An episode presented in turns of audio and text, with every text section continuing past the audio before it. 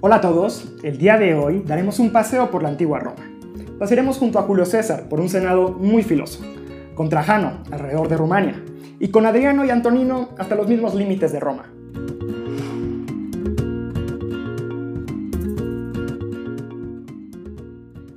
Hola a todos, mi nombre es Fermín Begueriz, bienvenidos a Compas por la Historia, el podcast.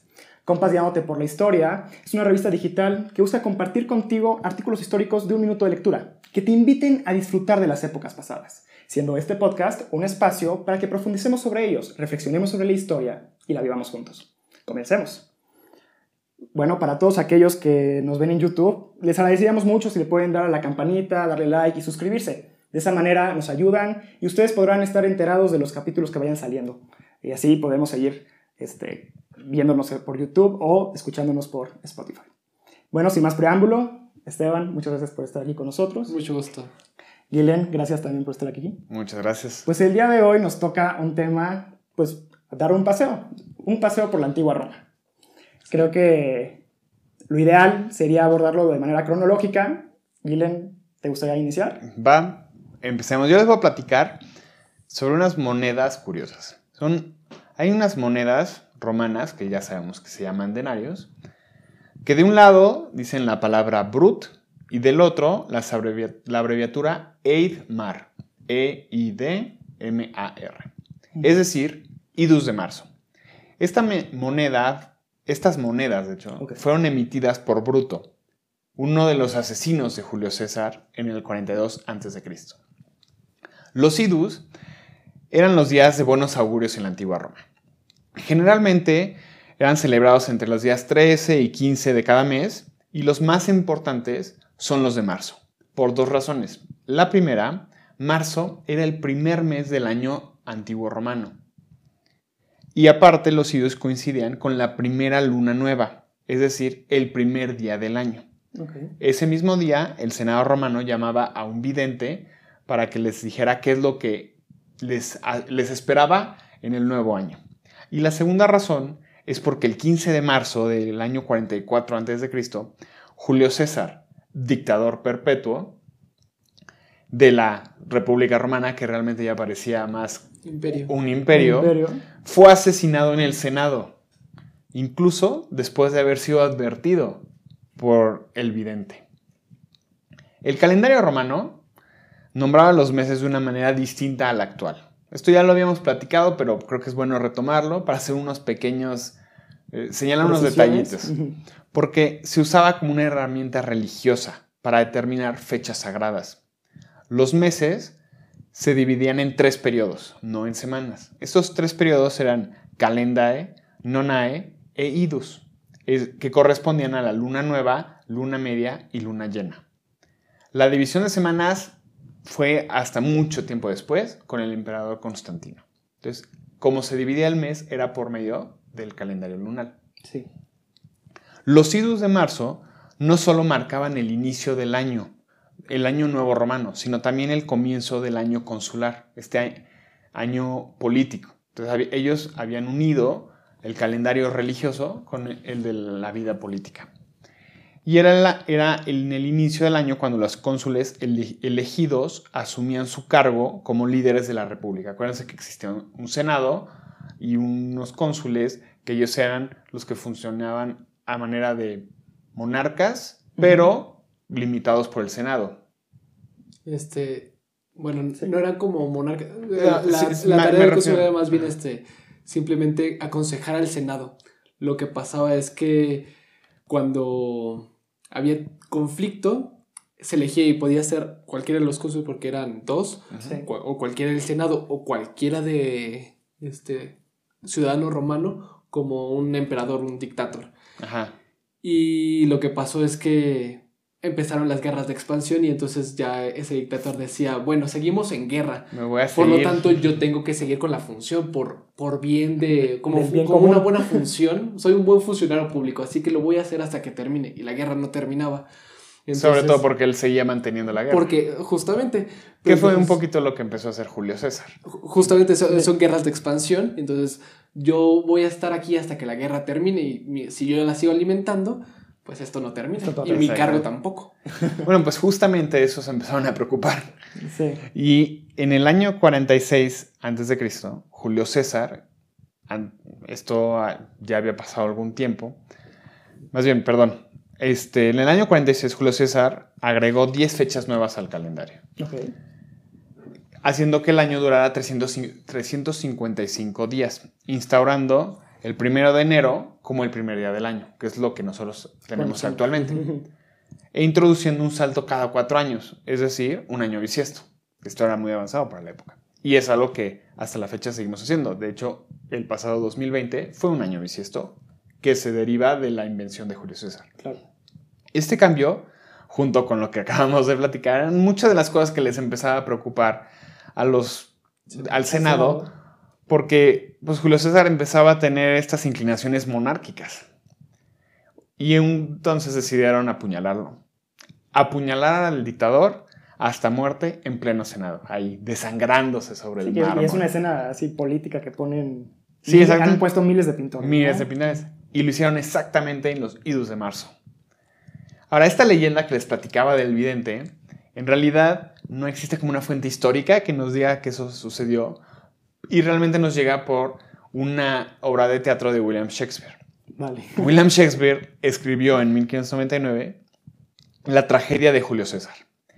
En esta obra, él marca a Bruto, el supuesto mejor amigo de Julio César, como el autor intelectual del atentado. En esta obra hizo famosa la frase del escritor romano Plutarco, cuídate de los idus de marzo, la cual supuestamente el vidente le dijo a Julio César. Julio César se pensaba intocable. Entonces, la leyenda nos cuenta que antes de entrar al Senado, volteó a ver al vidente sonriéndole, retándolo y diciéndole, los idus de marzo ya han llegado. A lo que el adivino le contestó, sí, pero no han terminado. Entra al Senado y lo matan. Las monedas emitidas por Bruto recuerdan el asesinato del dictador con la abreviación Eidmar, es decir, idus de marzo, bajo un pilo de libertad, que es un, como un gorrito, Claro. entre dos dagas, referencia clara al apuñalamiento. Sí. Aquellos idus de marzo del año 44 a.C. supusieron un hito histórico al iniciar un periodo de transformación en Roma, que obviamente si matas al dictador perpetuo se genera un vacío de poder. Entonces ese vacío de poder alguien lo va a buscar y las subsecuentes batallas que hubo lo hicieron que la República Romana se transformara en el Imperio Romano, que fue señor del mundo durante siglos y que trajo una nueva forma de organización política y militar aparte de que expandió su cultura grecorromana a, lo- a todo el continente europeo, bueno, a la gran, mayor- gran parte del continente europeo, de ahí a, la, a Occidente como civilización actual y a Latinoamérica como derivado de, Sí, una- de una de, tradición. occ- de una tradición occidental. Y, y la base de varios de nuestros idiomas, conocidos como romances, el español, el francés, el portugués, el italiano, entre otros, vienen del latín. Justo. La verdad, bueno, sí, o sea, es muy interesante, ¿no? Ese, ese, digamos, ese alcance que tuvo la cultura, la cultura romana. Eh, ah, y bueno, y que fuera las bases para la cultura occidental que hoy, que hoy tenemos. A mí me gustaría contarles un poco del primo olvidado, digamos, esta, una lengua romance, pues que no muchas veces es conocida o tomada en consideración, pero que si hoy ponemos, nos ponemos a hablar con un rumano, podríamos llegar a, Comprender. a comprender alguna idea general o incluso algunas palabras. Eh, mira, si, si me permiten, eh, como les bien decía, ¿no? entre las lenguas romances o provenientes del latín eh, podemos encontrar el rumano. Rumania, eh, al norte de los Balcanes, es un país europeo donde convergieron justamente la lengua, el latín, ¿no? con las lenguas eslavas de la zona. Y antes de la migración de estas tribus alrededor del 700 después de Cristo, eh, la preocupación por la seguridad del Imperio Romano, y específicamente por dos emperadores, eh, Dom- Domiciano y Trajano, cambió justo, bueno, por completo todo el desarrollo cultural de la zona. O sea, estaban tan preocupados que la decisión que tomaron transformó la realidad social de ese límite oriental del que estamos ahorita hablando, del imperio. En un primer momento, Dacia, que es esta región ubicada en la actual Rumania, estaba conformada por varias tribus, hasta llegar a su unificación bajo una misma corona, que sería la de Burevista. El fortalecimiento de este reino bárbaro, como así lo conocían los, eh, los romanos, preocupó tanto a Roma, siendo así que el entonces emperador Domiciano optara, digamos, este, llegar a un acuerdo con el rey de Cébalo en el 86 después de Cristo. ¿Cuál fue este acuerdo? Roma te pagará un tributo a cambio de que tú mantengas la paz. Ok. ¿No? Y digamos que fue, son, sonaba justo, porque lo único que hizo realmente fue darle, digamos, le otorgó capital suficiente para incrementar las riquezas y la fuerza del reino de Dacia. Ajá. Entonces, yo te estoy ya, estoy alimentando una paz por un cierto tiempo, pero realmente tú con tu dinero te estás armando y estás creciendo. Con mi dinero. Estoy financiando tu crecimiento. Estoy financiando todo eso. Me vas a provocar un problema después. Exactamente. Entonces estaban realmente como parchando un problema que en cualquier momento les iba a brotar. Ajá. ¿No? Entonces, orillando al, al siguiente emperador romano, conocido ya como Trajano, a nuevas incursiones bélicas al otro lado del río Danubio, ¿no? Es decir, ¿sabes qué? Yo sé que tú vas a ser un problema después, mejor me adelanto a, que tú luego te voltees contra mí y empieces a invadir toda esta frontera oriental que tenemos. Entonces, con la captura de la hermana de Decébalo, del rey, del rey, eh, del rey bárbaro, ¿no? según de acuerdo a los romanos, Trajano consiguió un acuerdo de paz con el, con el cual Dacia, la hermana, perdón, perdóname, este, fue la hermana de Decébalo, fue capturada por Trajano. Y entonces lo que lograron fue hacer un acuerdo de paz donde el reino de Dacia hacía los mismos enemigos y aliados que Roma. Entonces hacían de manera, o sea, coordinaban sus políticas internas y externas. Sin embargo, al poco tiempo, el rey Dacio rompe el tratado y desconfigura esta alianza política que tenía. Ya teníamos los mismos aliados, ya teníamos los mismos enemigos, realmente no había por qué pelearnos. Ahora tú rompes con esta, quieres pelearte. Entonces, bueno, vamos a irnos por la, por la segura. Entonces, en esto algunos historiadores dicen que se utilizó la mayor concentración militar del periodo para que Trajano pudiera lograr una conquista definitiva de Rumania. ¿No? Entonces, será durante la Dacia Trajana, este, recordemos que este así se llamaba, ¿no? La este, región Dacia. La región Dacia, que el latín se vuelve de uso común en la zona, dando así origen a varias de estas raíces que tenemos en común entre el rumano y el español, dos lenguas derivadas del latín como común. Entonces, digamos que esta, o sea, esta frontera, y esto sucedió en todas las fronteras, ¿eh? o sea, no nada más sucedió en la frontera oriental. Todos lados. Entonces, sucedió en todos lados. Está la frontera oriental y la frontera occidental, que yo creo que tú, Esteban, eres el ideal para platicar un poco más sobre ella.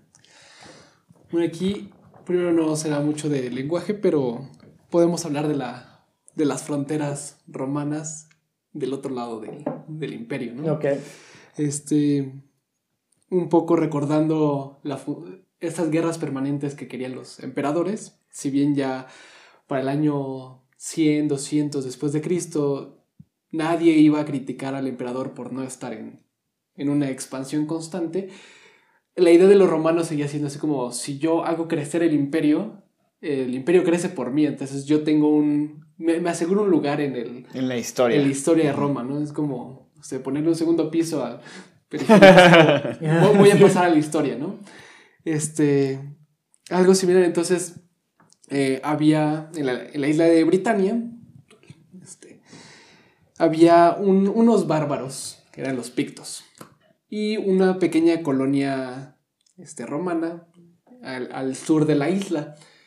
Y entonces, este, lo que hizo el, emperador Adriano cuando llegó, pues ya su, los límites de Roma se veían débiles. Había habido muchas muertes en, en Britania y en otros lados, ¿no? En Germania, al norte, en Oriente, bueno, justo terminaban de pasarle encima a los, a los romanos. O sea, todo, todo estaba así como de cabeza, ¿no? También el norte de África, en el sur del imperio, estaba así como todo extraño. Entonces lo que decide Adriano es, bueno, voy a poner un muro. Vamos a hacer un muro para que no nos molesten. ¿Y cómo vas a hacer el muro? Ah, pues vamos, vamos a dividir la isla en dos. Entonces construye, de hecho, es el muro más largo construido en Europa. Después está la muralla china, pero divide completamente en dos la, isla. Eh, y es el muro de Adriano, tiene un total de 117 kilómetros de largo. Estaba lleno de fortalezas, eh, cada cierto periodo, algunas puertas, siempre estaba vigilado. Y eso dejaba a los pictos en el norte y a los de Britania, los britanos, en el sur. Entonces así ya los romanos podían tener una economía estable con los britanos, poder crecer, todos felices y contentos, y dejamos a los salvajes en el norte porque no los podemos este, controlar. ¿No? Y pues, fue muy aplaudido, qué bueno. Y pues bueno, murió. Y después vino Antonino, otro emperador que dijo, ah, yo puedo, o sea, si él puso un muro para que no pasaran los bárbaros, yo voy a ser mejor que él, voy a dar tres pasos más al norte. Y entonces construyó su segunda, la segunda versión, ¿no? el muro de Antonino, que son a unos kilómetros más al norte del muro de Adriano. Más hacia Escocia, ¿no? hacia la actual Escocia. Hacia la, hacia la actual Escocia, justo como la mitad de lo que hoy es Escocia.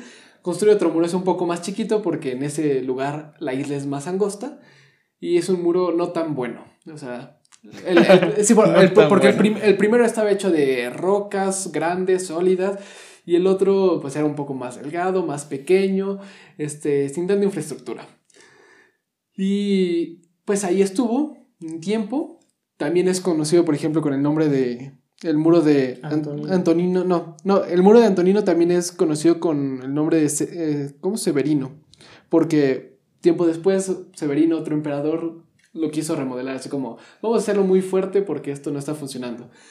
Pero de hecho, justo como no funcionaba, eh, los pictos normalmente se brincaban es como, como, una valla, Es como le pasaban encima con facilidad y los romanos terminaron teniendo por límite el muro de Adriano, así como este es el que en verdad funciona. Como muy pocas veces lo llegaron a, a pasar los bárbaros, entonces se quedó como el límite en Britania, ¿no? Este. Pero, o sea, finalmente utilizaban, digamos, seguían utilizando esos dos, o sea, esos dos Después se quedaron solo con el de, con el de Adriano. Ese, como después del muro de Adriano, bárbaros. Este, el de Antonino quedó así como. fue nuestro no intento. No se logró. Así como fue un intento fallido. No hay que hablar de eso. hay que olvidarlo, pero lo encontraron arqueólogos. por favor, no. Hay que recordar el de Adriano. De hecho, de, de hecho, justo tiene más importancia el de Adriano que en 1987 fue considerado por la UNESCO como Patrimonio de la Humanidad y fue hasta el 2008 que el de Antonino así como, bueno, también démosle chance. Fue considerado también como patrimonio. Patrimonito. Así como chiquito, ¿no? con cariño. Y esos dos, junto con los, los de Germania, los del norte del imperio, forman lo justo el patrimonio de la humanidad y es, se llaman los limes romanos, es como los límites del imperio. Sí, ahorita que hablamos, bueno, que hablas justo de, de, murallas y estos, bueno, digamos, fronteras, ¿no? Que tenían, me viene a la mente que fue, las murallas fueron una técnica que utilizaron mucho los romanos. Sobre todo Julio César lo utilizó cuando fue a ah, conquistar. Para la Galia. Lo utilizó para la Galia. O sea, ahí, de alguna forma, para. Eh, digamos que fue, era muy complicado, una de las tierras más complicadas de conquistar antes de Julio César era la Galia. Entonces, una de sus maneras de coronarse, o bueno, pues, sí, porque después iba a coronar casi, casi, ¿no? Pero para legitimarse como líder político fue utilizar, eh, fue ir hacia la Galia, tratar de conquistarla, y le estaba yendo muy bien. Los galos, eh, digamos que funcionaban no de manera, no, no de manera unida, sino eran más como pequeñas tribus. Pequeñas, tribus, que tenían Asterix y Obelix. Que tenían Asterix y Obelix. ellos nunca los conquistaron. Nunca. justo, hecho, justo por eso batalló. De, hecho, casi meten al Imperio Romano en una crisis monetaria. Ah, gran cómic. gran cómic. Obelix y compañía. Sí, pero digamos, lo que hizo Julio César, metiendo en problemas a los galos, fue ir, eh, digamos, concentrando sus fuerzas en una sola región. Entonces, los galos, después de una tradición de no haber, de haber, de no haber funcionado como unidad política por muchos años, llegan a, hacer, a, a reunirse bajo, una, mi- bajo un mismo mando. Y, de Vercingetorix. exactamente. Y lo que hace Julio César, la verdad, o sea, ellos creyeron que era una manera para hacerle frente a Julio César y luchar contra él, pero Julio César le dio la vuelta por completo. O sea, lo que él hizo ya, ya los tenía reunidos, ya tenía fuerzas armadas reunidas y fue, digamos, bardeando estas fuerzas, cortándoles la zona, cortándole los suministros externos y sabiendo que todavía, que todavía existían fuerzas galas y que estaban respondiendo al llamado de, de este nuevo líder, lo que hacen es, él dice, pues voy a, voy a hacer una muralla exterior. Entonces yo me voy a quedar entre la muralla, entre dos murallas. Todo mi ejército va a estar entre dos murallas. La que le cierra el... La que no los deja salir La que y no la que me protege de los que están afuera. Exactamente. Y lo único que hizo fue dejar al líder que estaba, en el- que estaba adentro, sin suministros, sin fuerzas, y lo único... Y, Y a los que estaban afuera sin liderazgo. Exactamente. Y, y lo que logró hacer fue, digamos que este líder se rindiera y que pudieran al final, Julio César, conquistar la Galia por completo. Y devolver a Roma con la, digamos, la medallita de haber hecho lo imposible. o Pero lo que eso, ese también fue todo un tema, porque a la hora de tratar, o sea, que regresa, perfecto, ya conquistaste la Galia. Pero recuerda que no puedes pasar cierta parte de la península itálica comandando un ejército, porque eso es ilegal a ojos de Roma. Sí. Y a él, pues realmente ya no le importaba mucho, porque ¿cómo me van a detener si ahora el ejército más grande lo tengo yo? Yo Las Roma. legiones son mías, me siguen a mí porque yo, yo conquisté Gale con ella todas sus riquezas, que les repartí a mis legionarios. Entonces, a la hora de, de llegar al Rubicón, que era donde se- este río que marcaba la, la división de a partir de aquí ya no puedes cruzar. Supuestamente, hay, hay dos, un poco remitiéndonos a la parte del idioma, dos expresiones que se pueden utilizar y que se remontan a ese momento. Una es, nos quitamos los zapatos cuando lleguemos al río. Ok. Eso es, ¿para qué nos preocupamos de algo que todavía no ha llegado? Falta. Y realmente se remite a eso, a vamos hacia el Rubicón y nos vamos preocupando ya que estemos en el Rubicón si lo cruzamos o no, Mm. que es la parte ilegal. Acercarse Sí, no sí, es, sí. cruzarlo sí. Y otra de las expresiones es la suerte está echada, que es justamente lo que la leyenda cuenta que él a la hora de cruzar dijo alea jactas est, que es la suerte está echada, Los dados exactamente. en la cual ahora sí ya no hay vuelta atrás, crucé el. Rubicón.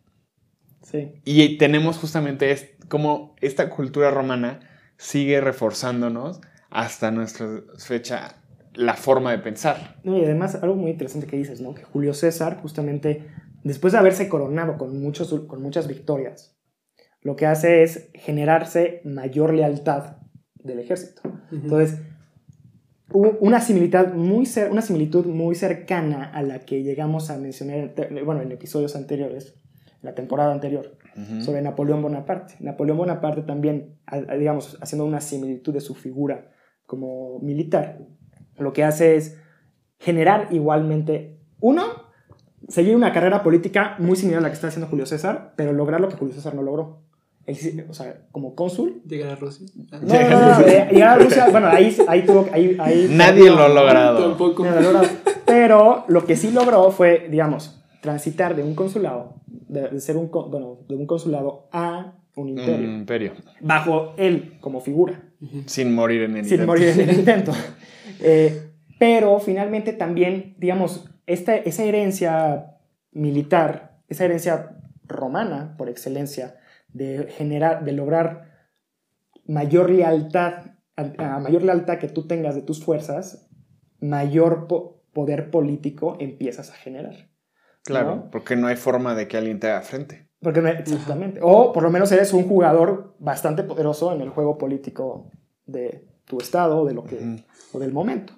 Que además, ¿cómo se dice? Es algo muy interesante porque esto, si bien de alguna manera se puede decir permitió la caída del imperio, también de alguna manera permitió que prevaleciera, ya que, Sí. pues sí, iba creciendo y entonces conquistas y bueno, tú te quedas con esto. Y eso genera como la alianza, este, para el, para el emperador, justo le da cierto poder. Pero cuando cayó la cabeza, cuando cayó el imperio, porque los bárbaros del norte le pasaron encima, es que pasó después, estos pequeños, este, pues lugares que, te- que le tenían lealtad al emperador, ya no hay emperador, pero no, no, per- no perdieron este, su identidad. Entonces eso formó los, el- los feudos el- en la Edad Media y guardaron de alguna manera también la, esa identidad romana. Entonces cuando hubo alguien que utilizara ya el, Se El- el pudiera el, lugar- estandarte el de... el, lugar romano, entonces, pues ahí este, se, se reunieron todos. Y no solo el Papa, sino por ejemplo después ya que se corona Con el sacro. el, el sacro el imperio como, porque él no era romano, o sea, él era del Germánico. norte, era germánico. Sí, sí, sí. Pero al ocupar el lugar así como me coronó el Papa, así como también, bueno, encontramos nuestra identidad. Y entonces es, es curioso porque justo esta forma de gobernar de, este, de la expansión y de andar dando tierras porque te las ganaste, fue, Claro. fue tu batalla, también fue lo que permitió que la cultura romana prevaleciera y que incluso también los idiomas, como veíamos, porque ya, pues, evolucionó el latín, pero ahí este seguía, no se perdió, nu- nu- nunca se perdió de vista. Y toda la Edad Media, pues el latín era la lengua culta. Podías hablar italiano, español, lo que fuera, pero si eras alguien este, culto, por lo menos hablabas algo de latín, si no es que hablabas que era bien la latín lengua y griego. franca de todos los Y era lo, que lo unía a todo, sí, es de la, ¿cómo se llama? La ilustración o la revolución carolingia, no sé cómo vamos a darle un buen idioma a todos y en, mil en, en Sí. el- los 800, en los años 800, que justo se, bueno, se les enseñó al latín a todos y escribir y no vamos a ser incultos, vamos a hablar latín bien y si bien estaba el latín un tanto académico, pero todos hablaban latín, lo comprendían. Ya después se quedó solo como académico, pero igual ahí estaba, ¿no? Algo que dijiste muy importante, ¿no? Le- que le daba identidad. Sí. Entonces, digamos, Roma como... in- bueno, de por sí antes de, antes de ser imperio, pero Roma tenía un, una- un poder identitario fuertísimo. Y fue una de las, digamos, herramientas políticas, volviendo un poco a Julio César, que él también utilizó digamos, apaciguar en, para- en futuros años también, asegurando esta, esta paz con los galos, él utilizó esta fuerza identitaria, otorgándoles también derecho como ciudadanos. Claro. Entonces- Sí, para que se sintieran orgullosos ahora de pertenecer. Sí, y además de decir, o sea, a ver, creo que nos, de- o sea, decir, ser romano me es, o sea, me hace, me hace tener ciertos derechos. ¿no? Que mejoran mi calidad de vida, Completamente. Sí, que Que- me dan acceso a ciertas cosas. que me dan acceso a ciertas cosas y además de la capacidad de poder ir a Roma y, recibir, que, no sé, recibir una educación diferente, por ejemplo. Ujú.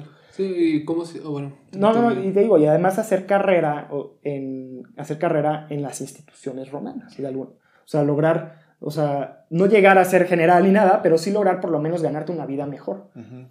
Con los derechos que cualquier ciudadano romano pudiera tener. Que de hecho, hablando justamente sobre esta herencia de Roma, ya Ujú. habíamos hablado un poquito de la parte del idioma y todo, pero justo decías, ¿no? El, el Sacro Imperio Romano Germánico era una forma de querer ser el heredero de Roma. Pero ellos no fueron los únicos que en algún momento trataron de remitirse a la gloria de Roma para justificar, o más bien legitimar, su poder o sus intenciones como pueblo. Sí. Lo puedes ver no solo en el romano germánico, puedes ver en cosas tan extremas como los zares de Rusia, que zar proviene de César. Y ellos se creían de cierta forma descendientes del descendientes directos del poder de un César. Un César. O tienes personas que se inspiran en las instituciones romanas y con base en esas instituciones generan un país como Estados Unidos. Sí, el mismo Estados Unidos con el Senado. Exactamente. La República. La República. Entonces, este, este tipo de instituciones a las que me refería en mi artículo, lo que modificaron por completo la estructura, son a las que muchos países se remiten como raíz de su propia cultura. Claro. y, y vienen de Roma. Sí. Ay, adelante, adelante. Porque yo, por ejemplo, dos cosas. Uno de lo que comenté acá, por ejemplo, de la ciudadanía. Es muy importante, por ejemplo, que para los romanos había tres estados sociales. Sí. O eras libre y ciudadano, Sí. y eso podía ser ya cualquier cosa, o sea, podías hacer una carrera política, lo cual era impresionante. Se ven los textos, justo las cartas de para ser este, cónsules, tribunos, ¿no? Cosas así, es muy, muy interesante, pero podía ser casi cualquier cosa o eras esclavo. Entonces, si te conquistaba, pues eras esclavo, ¿no?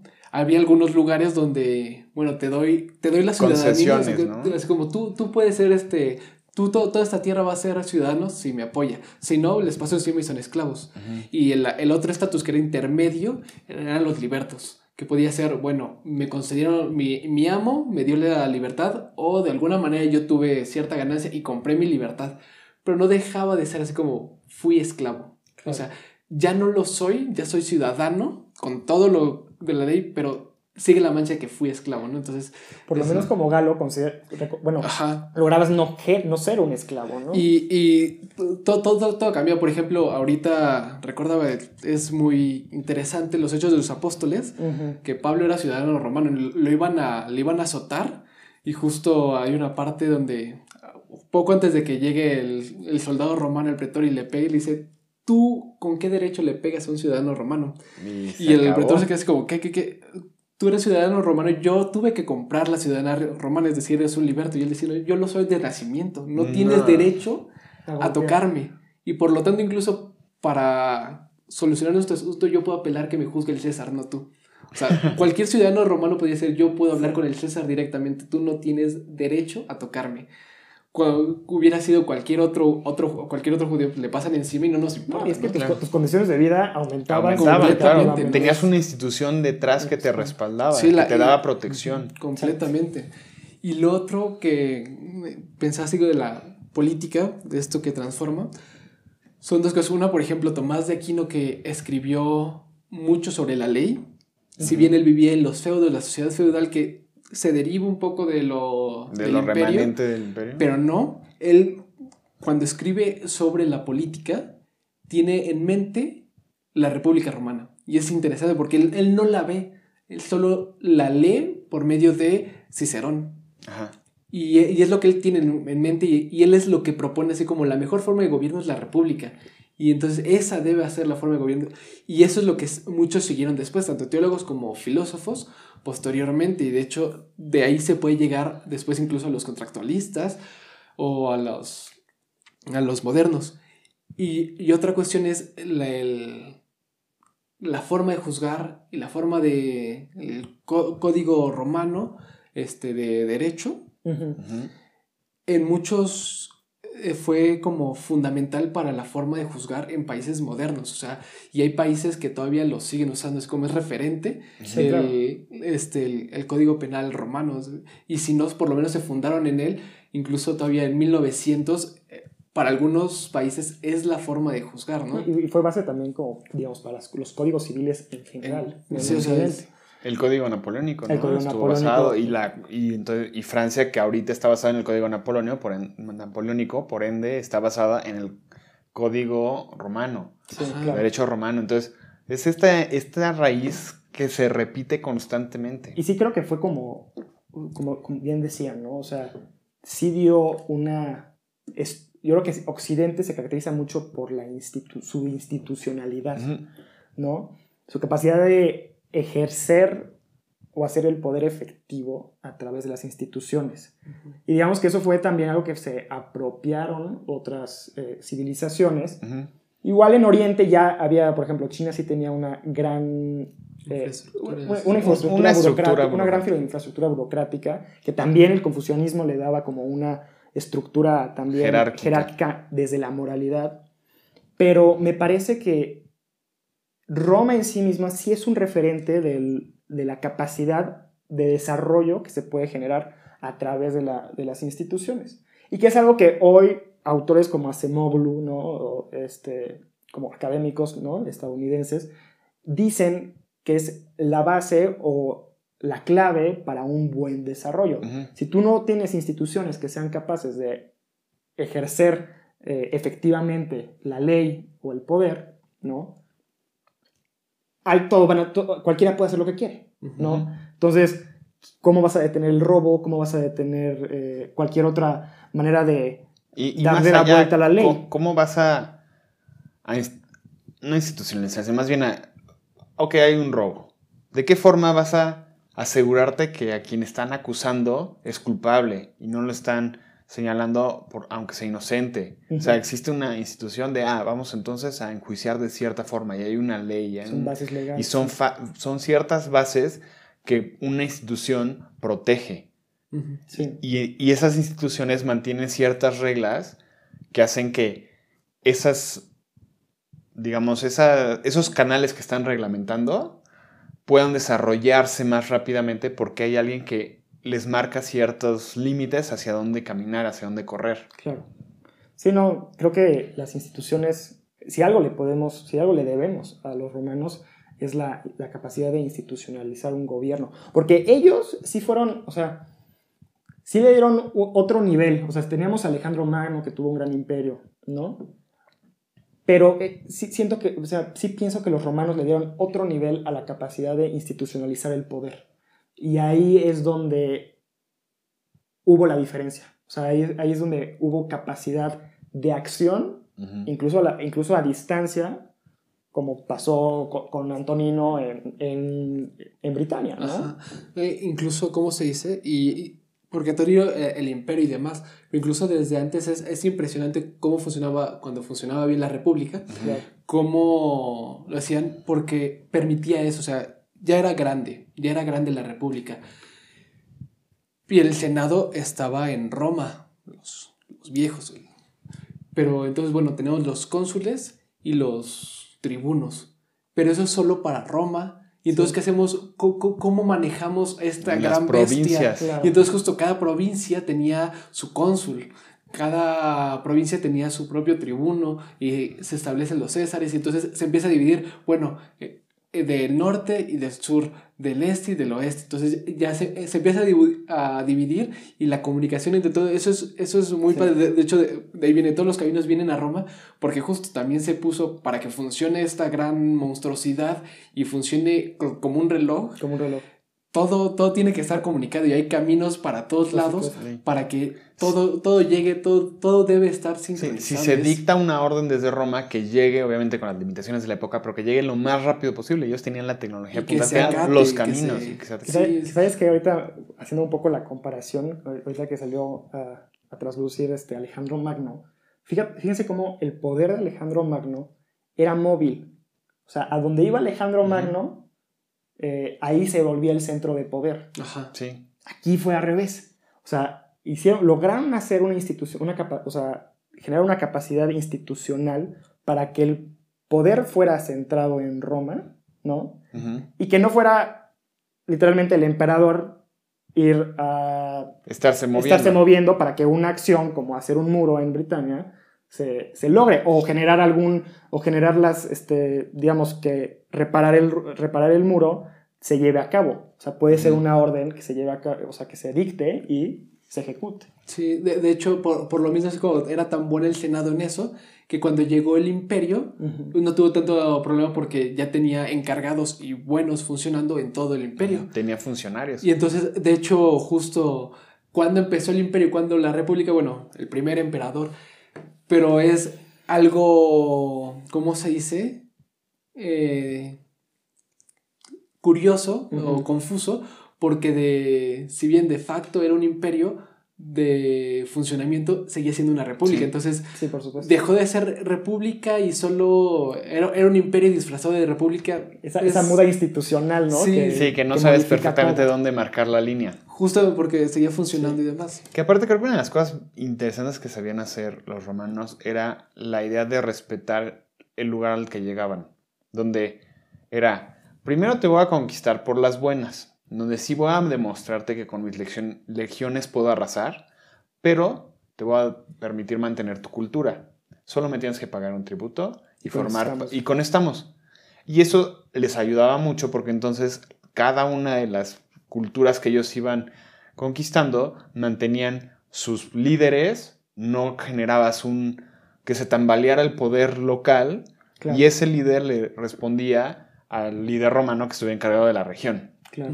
Entonces de esa forma tenías controlado todas las ramas de tu imperio hasta el último punto. Algo que, por ejemplo, Alejandro, Alejandro Magno no lo pudo hacer, porque como se estaba moviendo y se llevaba su ejército para todos lados, acabó diciéndole a sus generales, bueno, tú te encargas de esta, y luego tú de esta, y se las fue heredando. Ajá. Sí.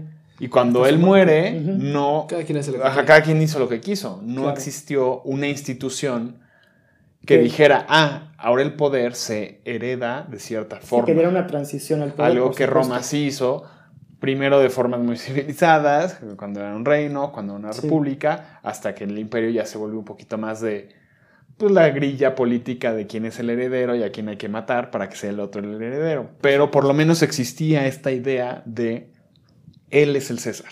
A él es al que los demás le hacen caso y se bajaba así la información. Así es. Por supuesto, más, más jerárquica. Era piramidal. Sí, por Y supuesto. como se dice también, algo que les ayudaba era justo cuando era por las buenas, que ya lo decíamos, la, co- conseguir la ciudadanía romana que era igual para todos. Entonces un, un romano del norte de África era tan romano como aquel romano de este, Italia, como aquel romano de Britania, y todos eran como yo soy, yo soy romano. y yo vivo en Roma.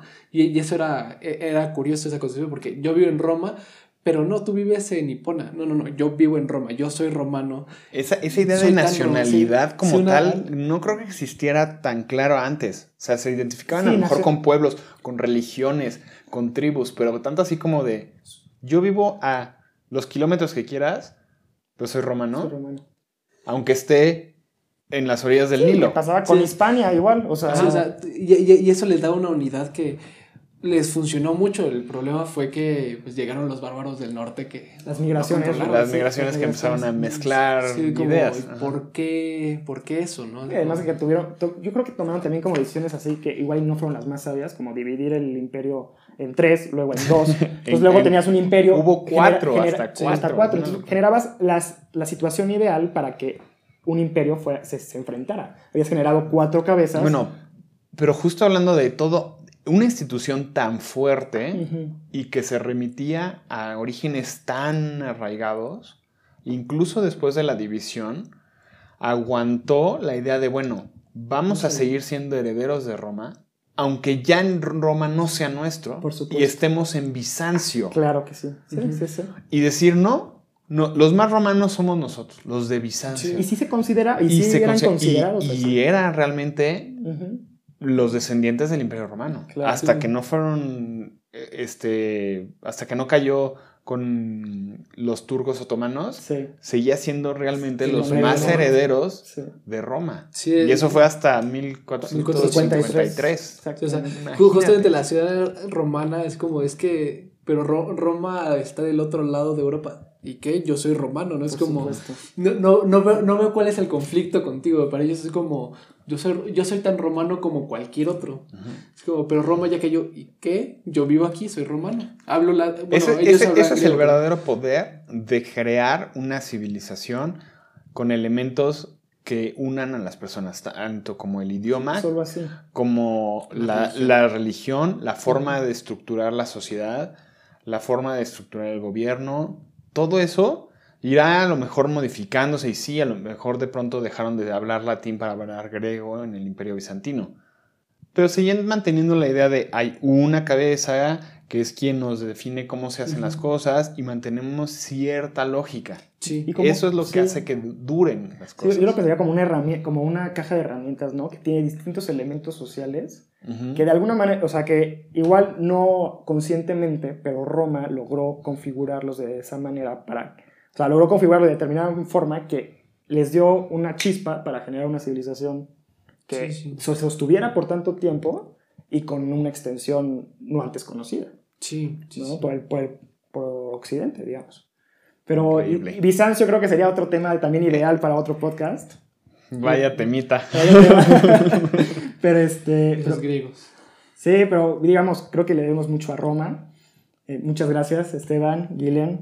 Eh, muchas gracias a ustedes por escucharnos. Los invitamos a seguirnos en redes sociales y a saludarnos por WhatsApp Ahí podrán recibir cada viernes un mensaje con el podcast de la semana y los artículos de la semana. Los artículos lean los martes y jueves por la noche y podrán ustedes también ir disfrutando de la historia junto con nosotros. Cuídense mucho. Lean un minuto, descubran milenios. Bye. Bye.